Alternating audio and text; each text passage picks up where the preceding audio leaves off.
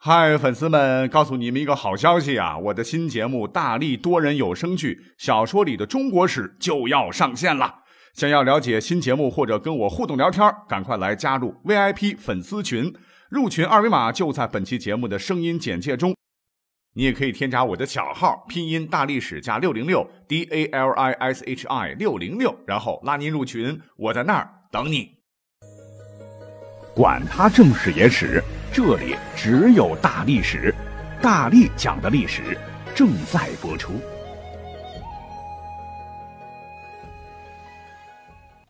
欢迎收听本期节目。本期的《沧海遗珠》呢，我们来讲第二集啊。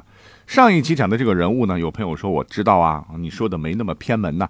其实都是相对而言了哈，因为有很多跟我一样的这个历史初级爱好者，怕还不是太了解。啊，完全就是呃做这样的节目，专门增加一下这些历史人物的曝光率啊，来讲讲历史故事了。那么这一集一开始呢，我们要先要从啊去年八月份的一次考古发现讲起来。那么这条新闻呢，还当时上了新闻联播喽。什么内容呢？啊，说是在中蒙两国学者的共同努力下，经过考察确定啊，蒙古国境内的杭爱山上的这个摩崖石刻，即为。东汉班固所书的燕然山名，也就是石刻吧。燕然呢是个山的名字，就是今天呃这个蒙古境内的杭爱山。乐公就是刻石记功的意思。虽然说到现在才发现啊，其实这个文章呢早就收录于《后汉书》还有《昭明文选》当中了。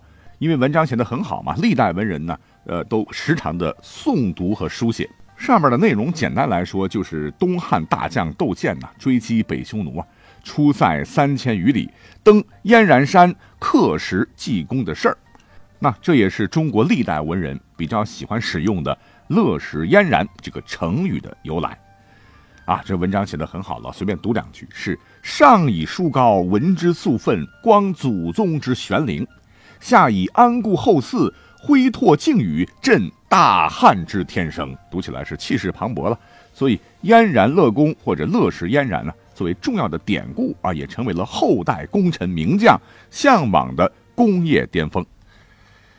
啊，这么一介绍，各位就应该知道了哈。我们本期的主人公呢，就是燕然山明里讲到的外戚窦宪。那喜欢汉代历史的朋友们都知道，在汉初啊，这个汉高祖刘邦啊，当年被匈奴打的那个惨呐。啊，曾经被匈奴人包围在白登这个地方，差点就完蛋了。所以汉代历任统治者都是卧薪尝胆呢，花费了长达一百多年的时间，终于将匈奴连续击溃，大大削弱了他们的实力。不过啊，在史学界有这么一个观点，说最终给予匈奴，哎，或者说是北匈奴致命一击的哈，正是我们要讲到的这个窦宪。啊，可是现在呢，一提到对匈奴作战的著名将领吧，啊，不是卫青就是霍去病，要么就是陈汤。其实这个窦宪，甭管战匈奴当时含金量多少吧，那也算是大汉有名的一号人物了。只不过历史上这个家伙呢，有不少的毛病，负评超多，在很多人眼里，他压根儿就根本不是个好人呐，使他的名声威望啊，在历史上大打折扣。那历史上这个窦宪呢，其实家世啊。呃，平心而论是不错的，乃东汉开国功臣窦融的曾孙。这窦融呢，也算是个被历史遗忘的主吧？啊，人家当年可是新莽末至东汉时期的著名军阀名臣，云台三十二将之一，那也是相当相当厉害呢。可能是因为基因遗传吧，窦宪他爷爷他老爹呀。也都是当朝武将啊，也都是驸马爷，哎，所以窦宪的血脉当中呢，也有皇家血统的，因为他爷爷他祖父啊，那都是武将嘛，啊，所以脾气比较暴啊，都是敢说敢做那种人啊，根本就不计后果，呃，所以悲剧了，嗯，驸马爷又如何呢？因为公然得罪过汉明帝啊，先后被赐死，所以说这个窦宪从小也是蛮可怜的哈，没了爷爷，没了爹。家里边没人管啊，性格又很不好，脾气又很臭啊，喜欢，呃，好勇斗狠啊，一直是个不良少年。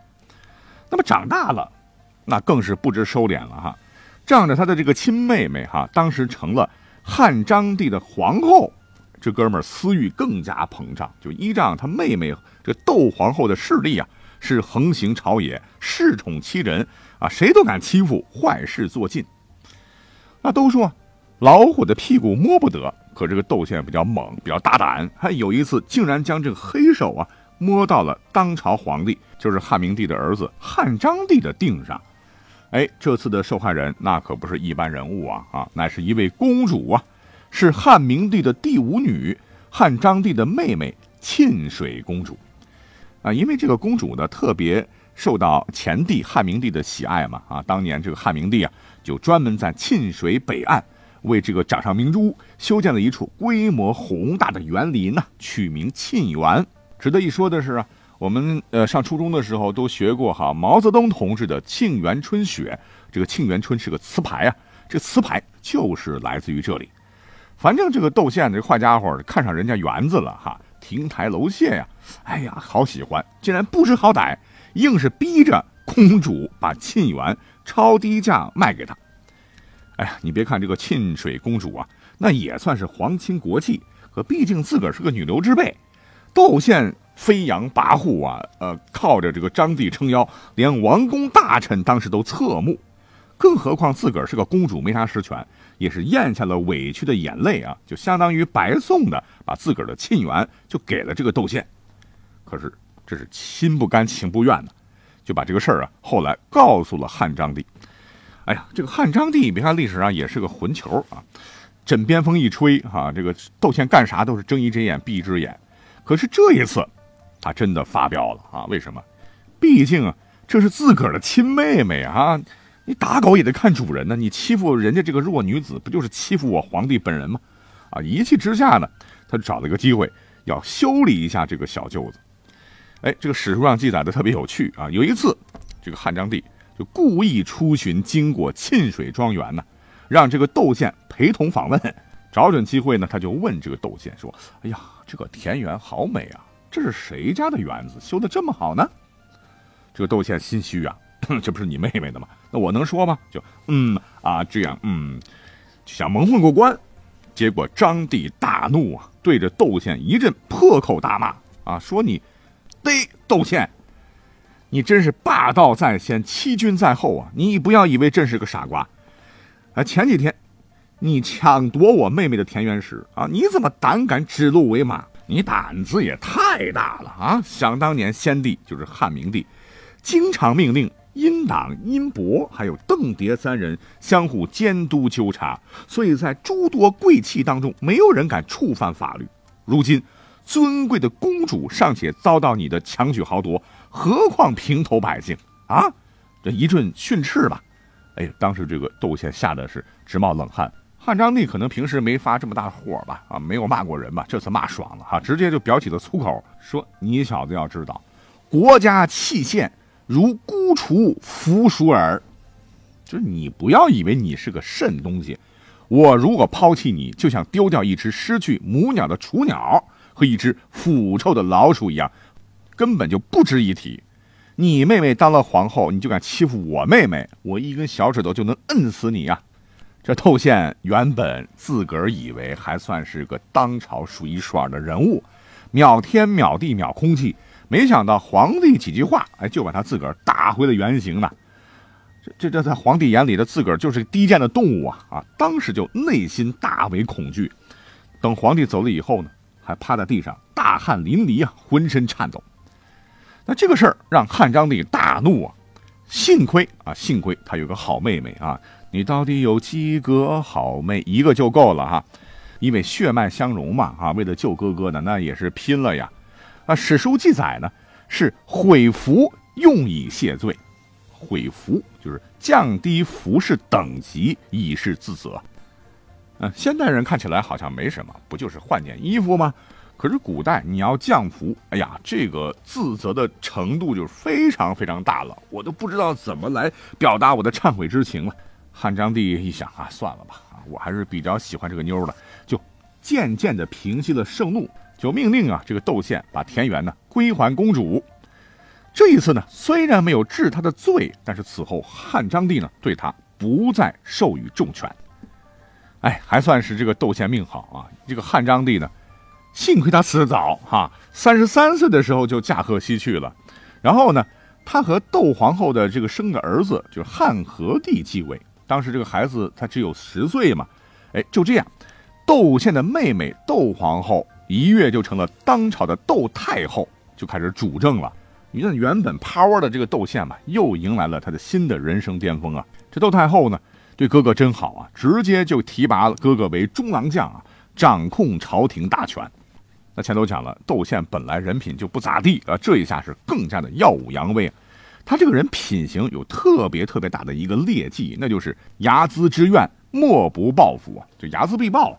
有一次太离谱了，连窦太后都气得浑身哆嗦，就是窦太后。曾经钦点的一位都乡侯刘畅来吊唁这个张帝之丧啊，德幸太后啊，数蒙召见，也就是见了几次面吧。太后觉得他这能力还不错啊，想要重用。结果这个窦宪看了以后，哎，就心里边就有小九九了啊，觉得妹妹器重刘畅，恐怕会分了自个儿的权利啊，竟然是公然派遣刺客把这个刘畅给杀了，还把这个罪呢归结于刘畅的弟弟。叫厉侯刘刚啊，啊，甚至多次暗杀政敌。要知道，这个刘畅姓刘啊，乃是嫡传的皇族啊！哎，你说杀就杀了，简直是无法无天呢。这窦太后查明真相以后，非常震惊，立即下令就把这个窦宪软禁起来。要说这窦太后也不是个好鸟啊！你要搁别人的话，犯了如此滔天大罪，那不还不得活剐喽？可谁让 这是他自个儿的亲哥哥呢？哈！这个太后心软，下不了手。哎，正巧这个时候赶上了大汉的宿敌北匈奴啊，遭遇自然灾害，而且内部叛乱，势力大减呐。这个和汉呢关系一直很和睦的南匈奴呢，就建议汉呢，呃，我们一起出兵吧，把这个家伙给灭了。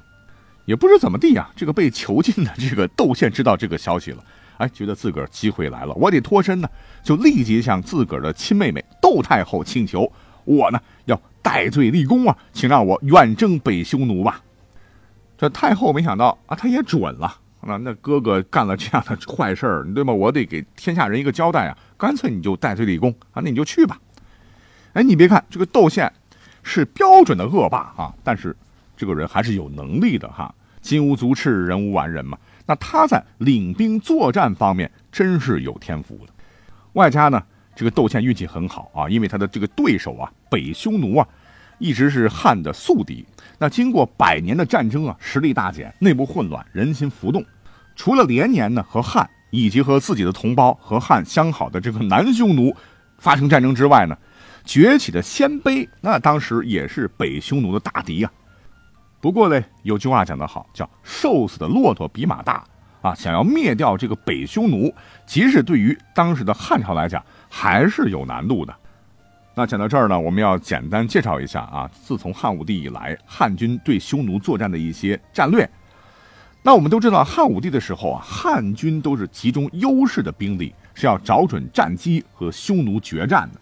等到窦宪领兵的时候呢，他自个儿呢是一改从汉武帝到他这儿之前啊对匈奴战争的所有的策略，而是创造性的哈采用了。情报第一，作战以奇袭为主的战略啊！当时很多人反对，啊，反对也不行，我说了算，因为他真的是胸有成竹啊！他认为啊，北匈奴啊，他压根儿就不像汉一样啊，是一个中央集权国家，它是一个松散的部落联盟啊。那只要战争前期我们汉军能够出奇制胜，一定能够瓦解北匈奴各部落的信心啊，因为他们各自都有各自的小算盘。是吧？拧不成一股绳，那为了自保，一定会分散躲避。再加上啊，这个汉军打仗和匈奴不一样哈，打仗得吃粮啊。你别看一次出征啊多少多少万人，实际上光补给的运粮的人员就三分之一。所以他觉得汉军呢，绝对不能在草原上长期和敌人僵持，必须速战速决，才有得胜之可能。那再加上这个匈奴人，他游牧民族啊，那按照以前的打法。就是找敌人主力与之决战，好家伙，茫茫大草原，你找吧啊！这找得到也好啊，这找不到匈奴的主力，汉军就必须撤退，那不是无用功吗？而且这个匈奴人特别喜欢打游击战，哎，看你汉军来了我跑啊，你走了以后人家又重新集合起来，你怎么消灭他啊？所谓是打蛇打七寸呢。窦宪就充分拿出了自个儿当年这个恶霸哈斗狠斗勇的那股劲儿，就下令全军：你们要打啊，就给我往死里揍啊！依照我打群架的这个经验，我们要先把匈奴的这个老大，也就是单于本人，先必须收拾了。那旁边的小弟一看，那还不吓破胆呢啊！群龙无首，其心必乱。然后呢，我们再采用恩威并施的方法，将北匈奴各部落瓦解，这样就能彻底消灭敌人呐。窦宪的这一招太奏效了啊！果然，两军一交手啊，大家呢先是集中精力啊，先把单于部打了个半死。单于本人呢也是自己中箭啊，拼死逃走。啊，其余部落一看，那那打毛线呢？老大都都闪人了，那咱们赶紧跑吧。然后这个窦宪就立即下令啊。穷寇必追啊！一直把北匈奴就追击到了蒙古境内的苏布苏诺尔湖。这个北匈奴人当时已经是泣不成军了，是四散奔逃啊！啊，此战那么汉军斩杀北匈奴官兵一万三千多人，俘获骡马牛羊等百万头。更重要的是呢，北匈奴因为此战出现了内部大分裂啊，先后有八十一个部落、二十多万部族投靠了汉朝。甭管北匈奴是因为自个儿的原因，还是战斗力削弱啊等等吧，这些客观原因吧。那这次大战，整个战绩来看的话，跟以前的战绩相比啊，堪称绝无仅有的大胜利啊。搁着这个窦宪命好呢，这个窦宪呢随即是登燕然山呢，就立了石碑，记载了此次征战的丰功伟绩啊，震大汉之天威。这也就是开头讲的这个石碑啊，燕然乐功或者叫做乐石燕然的由来。那么这事儿还没完哈，两年之后的公元九十一年呢，窦宪再次出兵突袭残余的北匈奴，在现在的阿尔泰山呢，抓住了北匈奴单于的主力。这一战斩杀北匈奴官兵五千多人，还活捉了单于的母亲。这个单于的弟弟见大势已去啊，就率领数千残部投降了。而这个单于呢，上次中了箭伤。这次继续拼命的逃啊，逃到了西域腹地，从此不知去向，由此北匈奴灭亡。那么这次大战令窦宪本人怕万万想不到的是啊，随后在长达三百多年的时间内啊，被他杀的向西奔逃的剩余的匈奴人残部，竟然连续击败了中亚、亚洲和欧洲的其他游牧民族还有小国。直接导致了世界历史进程的大变革，这也是今天为什么我们要主要讲一讲窦宪的原因。我们去翻看一下世界史吧。那么，在公元四百年，哎，就是当年被窦宪击败的北匈奴人为主力组成的强大军队，在世界史上啊非常恐怖的上帝之鞭，匈奴大帝阿提拉的带领下，哈一鼓作气，直接杀到了罗马帝国跟前，还差一点。就消灭了曾经辉煌无比的罗马帝国。如果不是这个阿提拉好色的话，虽然说那个时候的罗马哈已经不是这个奥古斯都到五贤帝时期的鼎盛时期的罗马帝国，但是罗马帝国人名头响啊。那这段历史呢啊，也是世界史上不得不学习不提到的重要部分。那如果我们再往前倒腾倒腾的话，蝴蝶效应发生的起点，确实有窦宪的一份功劳啊。光凭这一点，我们今天讲讲窦宪。啊，也算是沧海遗珠吧。好，感谢各位的收听，我们下期再会。